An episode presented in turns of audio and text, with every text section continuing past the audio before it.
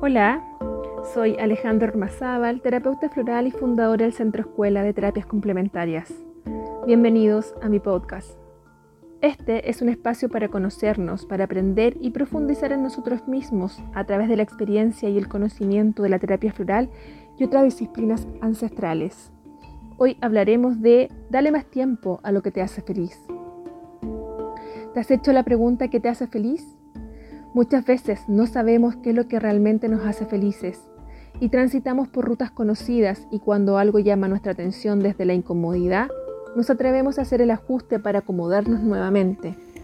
Es justamente ahí, en ese espacio de reacomodo, donde tenemos la maravillosa oportunidad para descubrir qué nos hace sentir felicidad.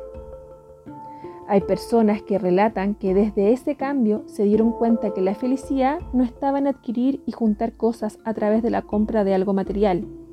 Describen que eso no los llena, que no hay una sensación de satisfacción, sino que dura poco y luego queda un sabor de incomodidad y que por esta vía la situación se vuelve cíclica y viciosa.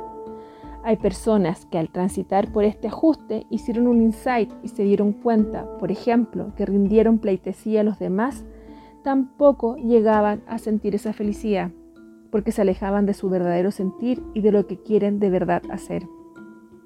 Por felicidad me refiero a ese estado donde uno experimenta bienestar emocional, algo que solo se siente, donde sueltas el control de lo que pueda suceder y comienzas a fluir con lo que te traiga la vida, a ese estado donde llegamos más bien sanos de nuestras emociones, calmos y con la convicción de que pase lo que pase, estará todo bien, que valió la pena intentarlo, que no hacer nada, que tomaste la oportunidad y la iniciativa de querer salir de tu zona cómoda y de hacer que pasara, y que justamente no tiene que ver con adquirir cosas materiales para sentir bienestar emocional. Para muchos esto se transformó en reflexionar sobre el trabajo que están realizando y que no les genera felicidad. Confucio lo decía, elige un trabajo que te guste y no tendrás que trabajar ni un día de tu vida. Cuando uno disfruta y llama su trabajo, se pierden las horas. Pueden pasar más de 12 horas haciendo y el cuerpo no lo registra. El cansancio o el hambre o la sed porque está en un estado de satisfacción o flow y de bienestar. Hormonalmente están segregando dopaminas, endorfinas y serotoninas al por mayor algo muy similar sucede cuando uno está con personas que le hacen bien, que te nutren, que te ayudan a sacar lo mejor de ti y te ayudan a sacar afuera tu potencial. En ambas situaciones no existe el tiempo. Es tanto lo que se disfruta que no nos damos cuenta cómo avanza. Hay varios caminos que ayudan. Generalmente no son los más transitados ni los más cortos, ni los más fáciles, dado que esto conlleva a mirar desde otra perspectiva desde otro ángulo.